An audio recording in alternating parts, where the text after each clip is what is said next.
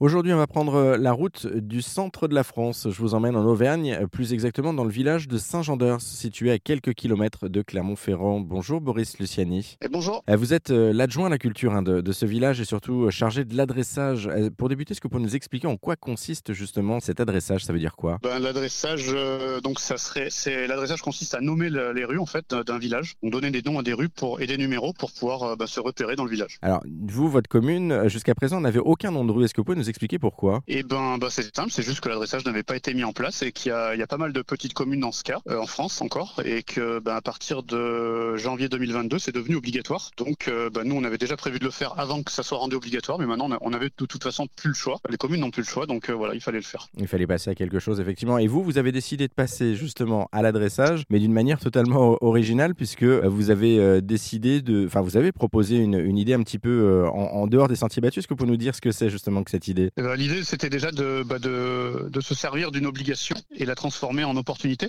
Donc, euh, bah, c'est ce qu'on a fait. Un adressage classique, en fait, euh, apporte une facilité dans, dans les adresses dans, pour se repérer. Et l'adressage qu'on a proposé, nous, euh, non seulement facilite le, le- le- donc la- les adresses, euh, la livraison de courrier et autres, euh, autres besoins, mais met le, met le village en lumière également. Alors, ça met le village en lumière, mais pour quel motif? Parce que du coup, euh, qu'on comprenne bien, vous avez décidé non pas de choisir des personnes historiques comme d'habitude, mais plutôt des, des personnes, des célébrités en fait, euh, encore euh, contemporaines ça. pour certaines. Donc, on a choisi de, de faire le thème musical, donc avec des chanteurs, des artistes chanteurs. Ouais, c'est ça, il y en a un peu pour tous les goûts. C'est-à-dire qu'on a des artistes internationaux et des artistes nationaux, C'est ça. Mo- morts ou, ou encore en, en activité, bien vivants. Euh, c'est ça, on a, on a osé, euh, ça soit aussi, c'était pas un pari, mais euh, voilà, je sais que personnellement j'avais envie d'oser euh, mettre des artistes vivants, ce qui se fait très rarement, voire pas du tout, à ma connaissance. Ouais, ça doit peut-être exister dans quelques villes, mais euh, A priori, vous êtes la première commune de France, en tout cas, vous lancez sur le créneau.